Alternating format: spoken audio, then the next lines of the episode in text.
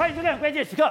之后，你说最近整个北极圈出现了一件事情，丹麦还有加拿大，他们中间有一个岛屿叫做汉斯岛，两边为了争这个岛的领土权，已经相争了五十年。没有想到相争五十年之后，两边居然松手了。我们等于说，我们也不争了，两边各插各自己的国旗，我们共同拥有这个岛屿。对，你说这个动作是非常重要，这个动作就代表。整个北极理事会已经统合起来了，再加上芬兰跟瑞典这两个本来非北约理事国、非北约国家，我也进去的话，本来在北极理事会里面有八个国家，八个国家现在如果芬兰跟瑞典加进去的话，就是七个北约国对抗一个俄罗斯，对，形成七打一的状况。对，如果形成七打一的状况，整个北极海。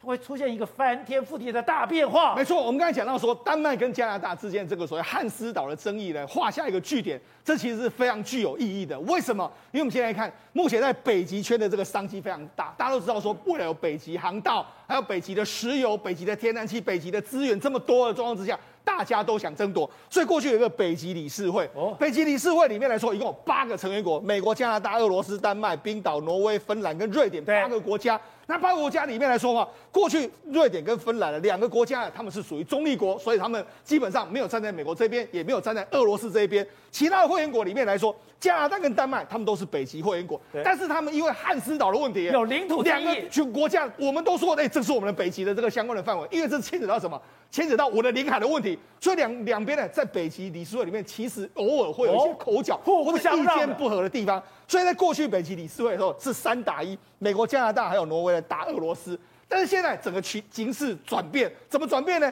加拿大跟丹麦两个国家突然和好，和好之后，他们就说，那我们可以一起来针对俄罗斯。对，另外一个瑞典跟丹瑞典跟芬兰呢，过去他们不是他们是中立国。但现在要加入北约，加入北约之后，变成要跟美国站在一起，所以未来的北极理事会，因为这次加拿大跟丹麦和解之后，变成是七打一俄罗斯啊，所以才说对俄罗斯来讲的话，压力会变得比较巨大一点。因为我们之前讲过，是俄罗斯其实在北极海已经经营非常久，是，而且现在北极海里面最有经济价值的北极航道是被俄罗斯控制的，没错。所以现在不管挪威、瑞典、芬兰，包括了啊呃美国、加拿大，对，他们都想要找主控权，是，主控权了以后。他们就要团结起来，团结起来以后，你就发现美国现在重兵放进来，他居然把一个第十一空降师放进来。为什么这个对美国、对俄罗斯来说非常重要？我们就讲。像俄罗斯在过去一段时间，我们讲这是俄罗斯的领土，它在北极海这个地方，你看一个红色红色的据点是什么？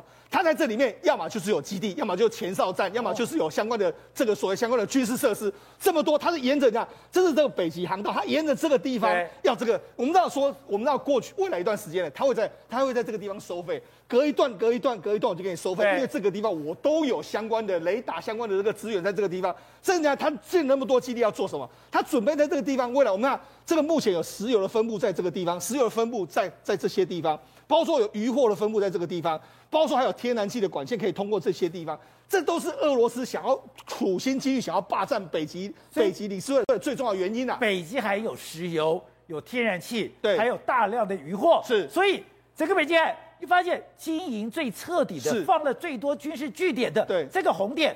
都是俄罗斯的，对，那样他在这个地方有非常多的军港，有非常多的各式各样的这个机场。他是这样，如果你在这边的附近，你只要进到北这个北极圈里面来说，他会讲，他有时候会用 GPS 干扰你，哦，会用各式各样的干扰你的这个行动。所以他其实在这个地方布局非常久。那你知道，事实上西方世界就知道说啊，你这样布局这么久之后，那我们要重新对付。当然最重要就是美国，美国来说，我们不是说吗？他有所谓的七第十一空。第十一空降师准备要重新成立。那第十一空降师他是在做什么？他过去就是整整整个做在阿拉斯加部署，他是要因应所谓的极寒气候作战的这个准备。你看他们所有的装备哦，你看一下他们的装备都是几乎穿着这个雪衣。你看他们运行军来说是在雪橇里面，用雪橇在冰中这边这边行军。另外行行这个快速行军的方式来说，都跟一般的行军不太一样哦。另外，包括是我可以用车子拉着这些阿兵哥往前走。对，那譬譬如说，包括说像雪地的训练，雪地是射击的状况，因为雪地射击有光线的这个问题，不一样的这个状况之后，我要怎么样增加这个射击的这个能力？包括说雪地有射特别的这个 M77 的这这个榴弹炮，所以美国在这个地方的话，重决定要重启这个第十一空降师在这个地方，未来可以快速的这个打击部队。那除了这个之外，那美军还准备怎样？美军还不准备要帮助这些国家。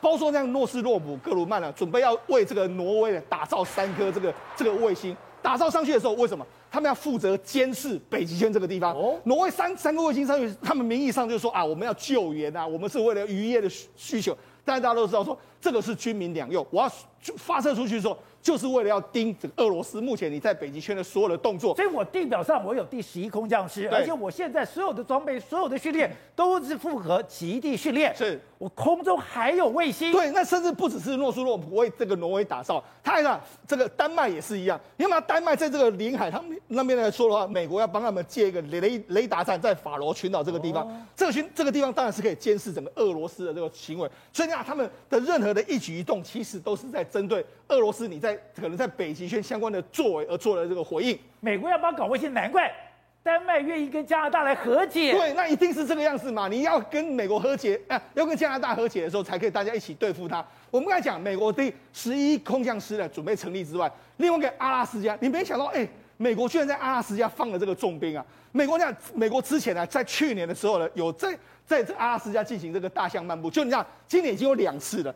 一个是三月二十五号的时候，三月二十五号的时候，他的大象漫步的时候，是一共出动了四十二架 F 三十五 A 哦，他在阿拉斯加这个基地哦，四十五架，哎，这个非常非常夸张的。就没想到在这个三月二十五号进行一次之后，五月二十号又来了一次，他这次是四十八架的 F 三十五 A，还有十二架的 F 十六，一共有六十架在这个地方。那六十架为什么要在在这个地方呢？因为大家都很都知道说，你这个就是针对俄罗斯，因为呃这个阿拉斯加这个涵盖在整个北极圈的这个里里面，而且他们还有假想敌中队是 F 十六，F 十六，F 十六可能就是类似是苏联的这呃俄罗斯的这军机等等，所以呢，事实上他们在这个地方秀肌肉秀给谁看？这绝对不是秀给美国这个中国看，这是秀给俄罗斯看的一个动作。而且我们刚刚讲到的，在这次俄乌战争里面，你会发现。美国跟英国，他们真的是最坚实的一个同盟。现在美军在哪里，英军就在哪里。而英军现在也派了一个叫做“未来突击队”进到北极。对，没错。实际上，哎，英国不是北极理事会成员啊，但是他就是说，哎，我们准备要一个说叫“未来突击队”。那“未来突击队”为什么呢？因为我们准备了未来假设。盟国有需要的时候，我们可以把这个兵力呢投射到相关的这个盟国的这个需要里面去，而且它是组成是什么？美国呃英国皇家海军陆战队组成的，它准备要约莫有四千人左右的这个状这个状况。那它主要设想就是说，北大西洋或是说北极海出现到一些这个响定的时候，我们可以去这个维持这个这个作战的这个状况。你看他们在训练的时候，你看也都是我，也就是说，你看两栖作战。我们在北极圈是非常寒冷的时候，对，寒冷还那么寒冷的冰的时候，他们要说我们在这么寒冷的地方，照样能够演练两栖作战。英军对，英军在这么寒冷的地方作战。对，那你看，事实上他们当然了，这个一般的这个在雪地中间行走啦，或者你看，你看他们呼出来的气都是相当相当的寒冷的这个状况。所以你看他们睡在这个雪地里面，你看这人就睡在雪地里面，那我们怎么在雪地里面求生？这都变成是这个英英国军队特特别特别是这个未来突击队，你想定的方法。我晚上要睡觉的时候，我就挖一个洞，然后躲在洞里面。对，那甚至他们模拟什么？哎，你在这个寒冷的天气之下，你落水了之后，我怎么去演练？所以你看他这些这些，你看落水之后怎么演练？哎，这个是非常寒冷的这个状况。那你落水之后，然后你要怎么起来，然后继续的这个这个所谓开枪，或者继续的这个跟敌人作战？哎，这都是一个不一样的这个作战概念。我曾经在这么冷水温，我碰过一次。你知道那个水如果在五度左右，你踩下去之后，你的骨头都会痛。没错。好，那除了这个未来突击队，这个真的要重新让英国的军队是适应到极寒气候之之下。那像英国，你看在晚上夜晚的时候你怎么作战？那你怎么用这个现这个现有的这个这个所谓资源在作战，然后跟对方协同作战的一个情形？好，那除了这个之外。英国国防部也发布了一个叫《北极战略报告》，他说英国在北高地区地区的这个所谓防务的这个贡献，他就说我们这个英国对这个北极圈地地区对英国国防相当重要，我们要加强北极圈的这个军事力量。他准备要拉帮结派两个，一个叫北方集团，他说有。五个国家未来可以跟我们英国互相的合作，还有一个叫北极安全部队圆桌会议，英国还跟这些国家十二个国家一起来合作，所以等于说英国即使它不是北极理事会的国家里面，它也要提高在北极的这个状况。那当然是谁授予给他？一定说是美国要求说你要加强你在用到事实上北欧的国家，他们军事实力都没有那么强。那你只有在英国投入的这个地方的时候，会有很多的这个地面部队在北极圈里面帮助这些所谓北极圈的国家进行一个作战的这个情形。而且最有趣的是，你刚刚讲的北方集团是挪威、瑞典、丹麦、芬兰、冰岛。对。这以前是不想介入了美国跟俄罗斯的军事争霸，对现在也倒过来了吗？对，没办法，因为这个未来北极圈的争夺会非常非常激烈。好，那除了我们刚刚讲到说，除了这个北极圈的争夺之外，事实上这些北极圈的国家，目前为止来说，他们也进进行军演，也是针对俄罗斯而来。你看，事实上在之前一一个时时间里面，有所谓的波罗的海行动。波罗的海行动里面来说的话，你看这是这个这这这次的波罗的海行动，除了比利时、保加利亚、丹麦、爱沙尼亚、芬兰、法国、德国、拉脱维亚、立陶宛、荷兰、挪威，还有瑞典、土耳其、英国等等，一共有七千名的官兵，还有四十五艘军队，哎，四十五艘潜舰。各式的这个舰艇参加这个参演，他们要参演什么？宝杰，这主要是这样，你们知道这个这个俄罗斯的这个圣彼得堡在这个位置。哦，俄罗斯非常重要是波罗的海，他们一定要控制在，尤其是如果假设俄罗斯真的要出这个波罗的海，你说。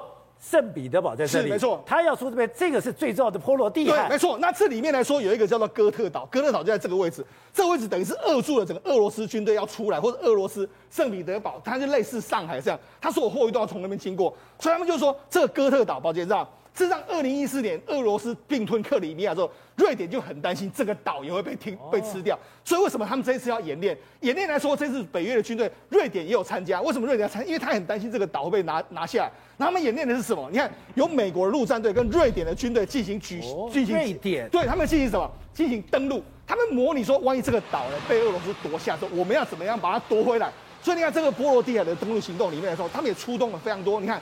这是他们的登陆艇，登陆艇在岸上的时候，哎，马上我们我们最近比较常看到是在亚亚太演练的，这是在这个所谓的这个这个博罗的海演练的这个登陆岛的这个行动。那怎么样根据最近的这个相关的，你看这登陆的这个相关的行动，然后怎么样再跟最附近的这个船只互相的搭配，进行一个夺岛，或是说进行一个控制海域的这个演练。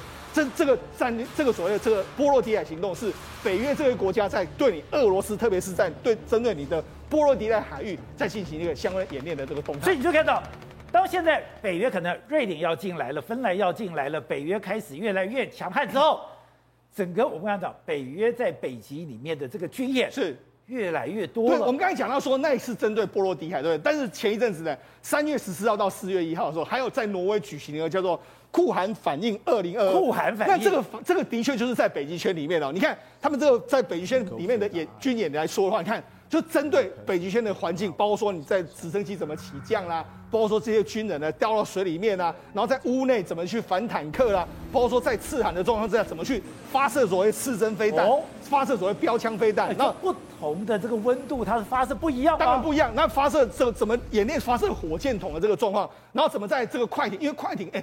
而且这个温度非常低的时候，我快艇怎么演练？所以这些演练来说的话，经过这一次的，包括库林、哎酷寒二零二二的军演，还有波罗的海的军演，都告诉你，事实上在北极圈的这些国家都已经准备好要应对你俄罗斯的威胁。好，这刚才讲到的，现在这个全世界刚刚讲的，在俄乌、在亚太，现在开的都战鼓频吹，那战鼓频吹，北极海，大家注意到说，哎，原来加拿大跟丹麦五十年的领土争议，居然突然的化解，突然化解了以后。现在整个北约理事国看很清楚，七打一要对付俄罗斯，但俄罗斯他当然也不是省油的灯，他也要拉帮结派。现在看到是中国也要进来了，应该是讲俄罗斯本来就在北极，把北极变成一个非常稳固的军事设施。哦，我们刚刚谈嘛，美军开始介入在北极嘛，对不对？然后开始英国也在北极训练，对不对？可是抱歉，俄罗斯早就在北极有个北极指挥部，下面有四个北极旅啊。而且四个北极旅，四个北极旅，而且呢，五月二十二号的时候，俄罗斯还在北极试射极音速飞弹，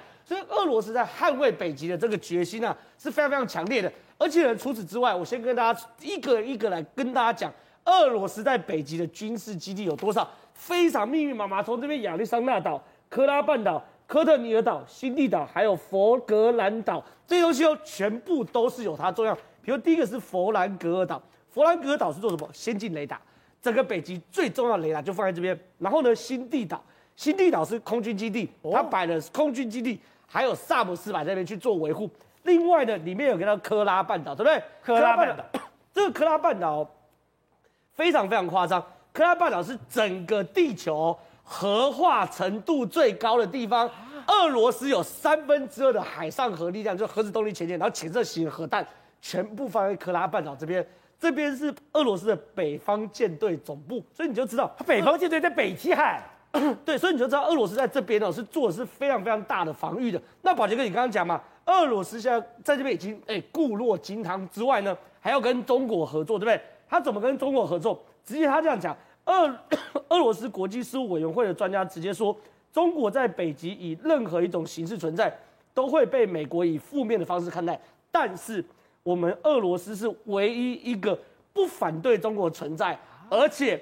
愿意欢迎该国的北极国家，哎，两就巴蒂巴蒂嘛，就自己来嘛。因为我知道它在北极圈里面最重要的天然气跟石油的亚马尔，哎，就是中国把它盖的。对，所以说你就知道两边真的是巴蒂巴蒂。可问题是哦，现在西方世界也知道，那在军事上面总不可能直接开枪，对不对？老招我怎么对付中国，怎么对付俄罗斯？我用卡脖子技术来卡你俄罗斯，什么意思？第一件事情呢，西方的国家他们签了一个叫做。北极航运公司承诺什么意思？他说大家签了哈，我们就不用北极航运。哎，我们不用的话，你那边再多军事设施也没用啊，自嗨嘛，跟北极熊玩嘛，这是一个这是商业上的卡脖子。另外一个呢，第一个法国，因为我们都知道那边如果你采天然气的话，你要弄 LNG 船，对不对？LNG 船很好做，可是船上面那个液化天然气的海上密闭系统。全世界唯一一个公司是法国海洋工程公司才做得出来。对，那法国海洋工程公司现在说了，我跟俄罗斯合作有危险，我们可能不要跟你合作。啊，那你搞了一大堆天然气，你运不出来，对，没用。不帮和俄罗斯做，对啊，你没有用嘛，你你好，你就要挖出来，你没办法拿去卖嘛。还有呢，天然气你如果液化，你要去把它压缩，对不对？然后在极低温的状况之下。俄罗斯做不出来这个涡轮膨胀器跟压缩机，所以这些呢都是被卡脖的技术。西方世界除了在军事上去卡俄罗斯之外，这种技术也在卡。喂，所以现在北极航道之所以重要，是因为气全球暖化。看，全球暖化对很多国家都是灾难，可是对北极却是利多。第一个，我的融冰解开了，我的航道出来了，我的石油好探开了，甚至我的这个陆地可以去盖，不，我的陆地我可以种植植物了，但。其他地方像美国，像很多地方就惨了。宝杰哥今天讲这题的时候，我心情非常沉重，因为我们的地球它生病了，正在发烧。你看一下这里有一个东西，有没有？像是一个巨蛋一样，一个 dome，哦，这个叫 heat dome，热的苍穹蛋，把我们整个地球因为高压的关系。我问大家一件事情：下雨天下完之后，你们看到柏油路那个热气往上走，对，对不对？热胀冷缩，热气往上走。如果热气上不去会怎么办？它就会留在我们的地球表面。对，那我们人就会非常热。全世界各地的气候异象都已经出现了。你先看美国，所以说美国现在出现一个热穹顶现象。对，这个热穹顶会使得美国非常热。这是在美国的当场拿出这个热探测去看哦。记者跑到了公园，跑到了小朋友最常去玩的那个儿童乐设施。好，这个你看哦，他测出来，我真的吓到了。他在这个儿童设施上面一测，测出来居然有华氏一百五十度。换算摄氏是六十五度啊！小朋友去那边拿到那个器具，一上去荡秋千不就烫到了吗？啊、这么热啊，也没有特别，也就是大概三十六七度的气温。可是这些器具一晒以后都是红的，一百五十度的华氏，那是多少？那就是六十五度了，六十五度的摄氏了。所以呢，现在美国到处都高温，而且呢，气候异常。印第安纳州开始有这个飓风，吹的到处都是，都是水，都是风，而且呢，你看这个狂风暴雨。这就是气候异常的证明。你可以看到，随时一来一个季风以后，就造成印第安纳州吹的到处都是。然后呢，伊利诺州在芝加哥附近，它这个画面是风一来以后，你可以注意看哦，车子刚开过去，还好没有砸到人，整个屋顶就被掀翻。所以现在在美国的气候异常，我们昨天还在讲，像黄石公园下大雨，然后呢，加州到处都很热，又热又雨的，像是什么地方？像是在堪萨斯州，它有养牛啊，对，一万头的牛，哇，这画面看了以后真的是。都不会动了。这些牛群、牛只们加起来一万头，它们的四肢都僵直，有没有？被热死了，热死的。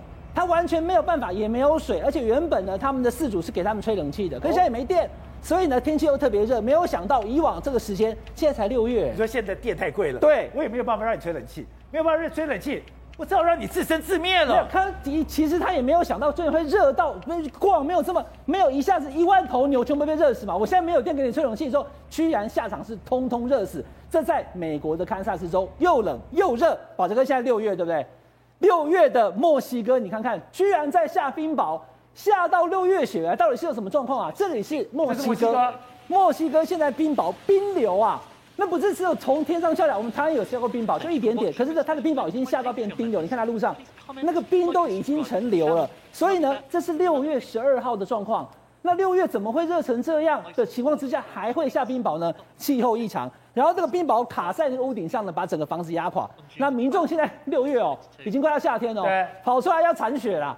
所以呢，这个就是墨西哥的一个情形，就是现在状况。不知道以为下雪，它是下冰雹。对，它下冰雹，而且呢，造成了屋顶整个垮下，因为冰雹重嘛。对。而且这些墨西哥人他们讲说，怎么会这样？现在明明是六月啊。对，我们先看这画面，哎，这个居然在五月出现了一个一九四九年来最大的飓风艾加莎。对，这个艾加莎是有史以来最大墨西哥最大的飓风，所以呢，现在你可以看到墨西哥各地到处都是淹水，而且呢。这个台风一般的飓风啊，因为我们台湾叫台风，在美洲叫飓风。这个 hurricane 把这个墨西哥吹得东倒西歪的，那么早就已经出现飓风，而且呢，把这个墨西哥到处造成了大洪水，电线杆也出火花。然后我们再看那个气象测报图有没有？它整个这个飓风的这个结构多强？造成了整个墨西哥到处都是这些烟水，而且房子都被吹垮了。那现在可以看得出来呢，哈，很多的墨西哥的这些加油站也垮掉了，他们的房子也都被吹得东倒西歪。这是墨西哥非常严重的。这个就是埃加莎过去的这样子，这么惨。对，所以呢，这个埃加莎的这个台风呢，呃，飓风了哈，造成了墨西哥非常严重的一个情形。刚刚讲了美国，讲了墨西哥，宝杰哥，俄罗斯也气候异常啊。俄罗斯也在下冰雹，而且俄罗斯是从十三号开始下了冰雹以后，整个街道都出现了像河流。要冰雹是你要对流很强，在莫斯科这样的一个纬度，你的对流会这么强？对，所以其实这基本上已经没有办法用一般的气候的状况去讲了。你不管是在墨西哥、在美国，或者在其他任何地方，你有可能会突然热，或是突然暴雨以后呢，然后下冰雹，又来个飓风，整个气候在全世界各地。包含俄罗斯、墨西哥、美国，还有中国大陆的福建啊、广东、广西，这几天也都是暴雨。我们台湾下雨哦，不过呢，在大陆已经成灾了。这些在广东、广西还有福建的这些暴雨呢，已经造成了很多地方的路全部都断了，而且路上到处可以看到车子被冲着走，都是土石流、泥流。这是这几天在中国大陆南方的情况，所以华南暴雨造成了整个华南地区的情况。非常惨重。各位，除了现在在整个北极海关系非常紧张之外，其实最紧张的是在亚太。而美国最近在亚太有两个演习，一个勇敢之盾，一个环太平洋。我想就是各做各的吧？你说没有？这是互相呼应的。所以也就是说，今天环太平洋演习，那当然冲着中国而来。可是如果说这些盟国不能发展力量的话，勇敢之盾那个盾是真的盾牌，是真的。对付中国的最后防线，对，其实没有错。我们大家都知道说，呃，环太平洋演习哦是针对哈，可能是对针对中国。但万一其实美国它的演习它是有层次有步骤的，它的假定是说，哎。万一哈这个环太平洋也参演国家哈，万一哦真的不幸哦在跟中国对战的时候啊，万一被打败的时候怎么办呢？哦，其实美国它还是有后盾的，这个这个演习叫做勇敢之盾。那盾的这个力量是在什么地方呢？在关岛。那关岛为什么这么重要？因为其实关岛是美国的领地哦，所以其实呃关岛有一个昵称叫做“美国一天的开始”哦，所以一天的开始就是说，其实这个勇敢之盾演习的集结了什么呢？他们集结哈呃会从哈美国本土调派哦，比如说 F 二十二战机哈，甚至还包含。呃，B 五十二轰炸机还有 B 2轰炸机来做什么呢？先行飞到关岛的安德森空军基地，哈，先前枪兵驻扎。那呃，海军舰艇呢，又集中在关岛的阿普拉，哈，这个军军港，哈。那不要忘记了，就是环太平洋系，哈，跟勇敢之盾，他们哈都有牵涉到一个航舰战斗群。那勇敢之盾呢，比较特别是，它还会那边所谓两栖作战群，哦。它这个用意很简单，就是说，哎，万一哈这个呃环太平洋一些啊，真的这些国家、参与国家被打败了，其实美国还预备勇敢之盾说，哎。我还有两栖作战局要做什么呢？要收复失土啊！那这在收复失土可能是啊，比如说琉球群岛被占领的，或其他岛屿被占领。那其实我们会说来，其实你美国把重兵哦集结在关关岛，哎，要做什么呢？好像跟我们台湾没有关系，其实不对啊。因为其实美国的海军作战舰艇哦，他们不是这样，他们是用所谓数位地图。所以说，其实你在哈对数位地图，所以其实你在关岛哈，比如说马里亚纳这个海域做演习，其实你数位地图一拉。它就可以模拟台湾海峡，或者说东海的演习趋势，或是说哦。他在关岛安德森空军基地，哎，做图上已经，他就可以模拟哈，比如说冲绳嘉手纳基地如何实现，如果跟攻防，所以其实不用在台海演习，他在关岛附近就可以模拟所有的状况，其实就可以模拟状况，就是他把调兵遣将好都集中在关岛哈，但是安德森基地它里面有很很大的一个模拟室，那其实就算哈你在美国舰上，他们都有数位地图，所以其实你不用跑到东海哦，不用跑到台湾海峡，你不用跑到黄海，甚至呢你在马里亚纳这个海域呢就可以做相关的演习。那其实我们之前有看过，就是说我们。去参观的时候，哎，居然发现，哎，那边居然有个台湾的地图，那我们就大概知道哦，原来他们是在做这种在于外海做这种模拟演习的。所以其实美国的它的作战思维是全球性，它不会说局限在局地。不要忘记哦，就是说环太平洋演习，它集结一批舰艇，那勇敢之盾它也集结一批一批舰艇。那同时这个时候呢，它还要应付乌克兰局势，所以其实美国的军力调动是全球性的，所以他们有战区的作战概念啊。所以你说勇敢之盾那个盾来的。它的火力就是最旺盛的吗？对，没错。除除除了盾之外啊，可以挡住哈敌人的下一波攻势。它还有我们刚才讲过，它还有那边两栖作战区。两栖作战区是什么呢？是说万一哈，它也准备了哈这些两栖登陆部队，说万一哈这些第一岛链岛屿万一失陷了，哎，如何攻防，如何守链，这些呢，其实美军哈都有参演过，有演过。当然讲的美中之间关系紧张，最近出了一个问题，本来中国要收购美国一个三 D 猎鹰公司，就被挡掉了。对，而且呢，他们现在是说这个三 D 列印公司，因为过去发现说他们把一些相关的技术啊弄到中国去，因此他们现在说这三家公司半年之内不可以再进行任何的出口。那至于这三家公司是不是有涉及什么样的个技术外流，他们现在正进行调查当中。而为了要慎防技术跟资金流到中国去，事实上，美国国会两党获得一个共识，什么共识呢？通过了一个法案，叫沿线投资中国的这个法案。而这个中国的法案，等于是说以国安为名哦，审查阻止美国的企业到海外去投资。虽然他明没有讲明是哪一个国家，但大家都知道，其实最主要的就是到中国去。而且呢，他们所限制的相关领域。包括什么呢？包括半导体、药品，然后呢，还有一些啊出口非常重要的一些关键的一个零组件。这一次所通过这个法案，是把相关啊阻止的一个放宽成十个领域。这十个领域，甚至是电池啊这些模组，如果你要去中国那边投资的话，你都要进行相关的审查。而这也让让人家中国就跳脚。中国什么跳脚呢？他说：“你这个是美国两百五十年来。”从未见过的这样子的恶法，他们这个领域包括半导体、大容量的电池、药品、稀土元素、生物科技、人工智慧、量子技术、高速超音、呃高超音速、金融技术跟机器人，还有水下无人机等。这样夯不啷当加起来，那我想请问一下，那你美国企业还能去中国投资什么？所以换句话说，对他们来讲，这些所有刚提到这些领域，未来你要去海外投资，都必须经过美国国会的一个同意。而且呢，他说你这个要投资，你必须要提前四十五天通过美通知美国政府，美国政府收到通知之后，他可以在这四十五天进行审查。他说：“如果你没有事先告知美国政府的话，后来被美国政府得知的话，他们有有权利可以阻止的。”换句话说，他们这种种种就是要设立呃，阻止任何美国的资金跟技术流向中国。那这个东西一出来，大家都认为说，那你根本就是冲着特斯拉来的，因为我们知道冲着特斯拉的。对，因为我们知道，其实特斯拉到呃这两年在中国，尤其是上海大笔加码投资，甚至哦，他们那个外交部长那个发言人汪文斌就有一点有一点在嘲讽讲说。过去这一阵子以来，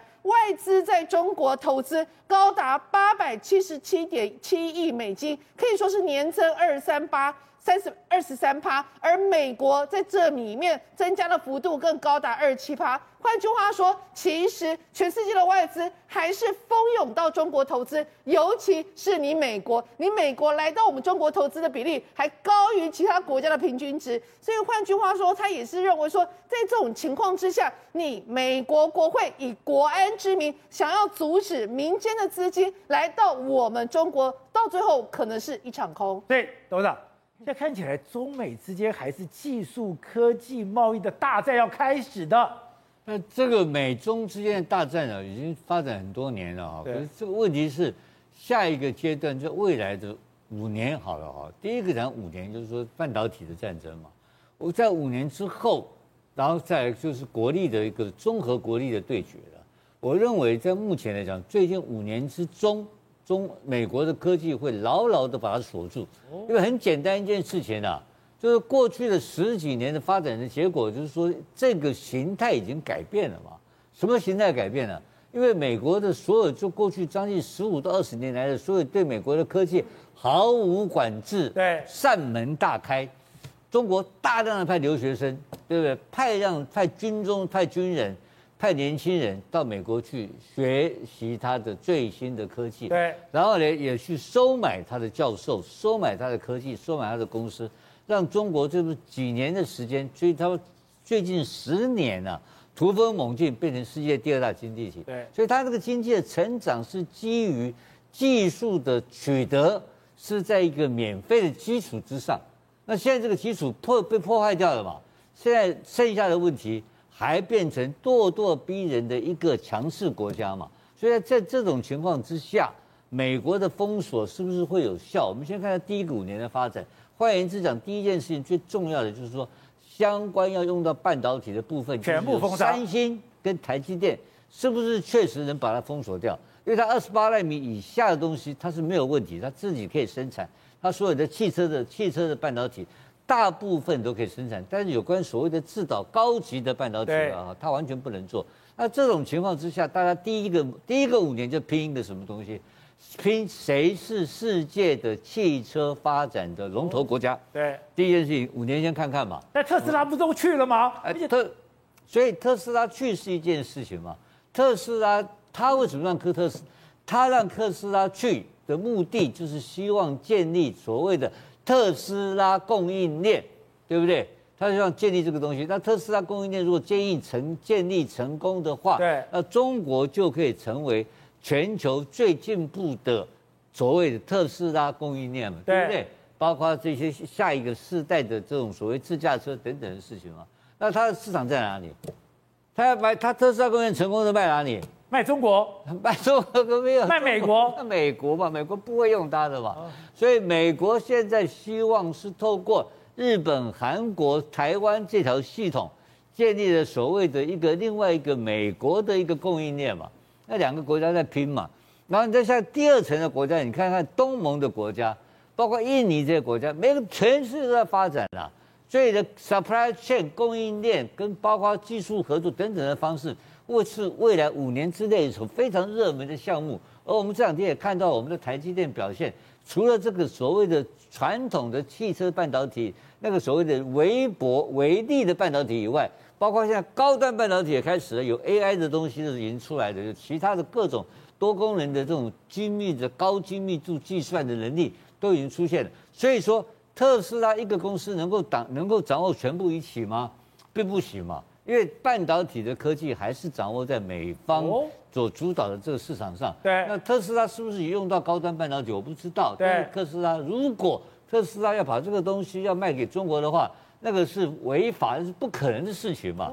特斯拉可能是全世界最重要的一个电动车公司啊。对。但是不见得是全世界最第一名最大的电动的汽车公司嘛。目前其明显它不是嘛，对，所以这个是一个新的市场，大家在争夺的，这是经济的一个下一轮的经济的主要的一块肉，大家在争夺战嘛。那这个争夺战这一轮下来之后，你到底你中国所谓的过去的模式，因为你取得技术方式已经就受受阻，对，困难了嘛，困难会变成什么问题发生？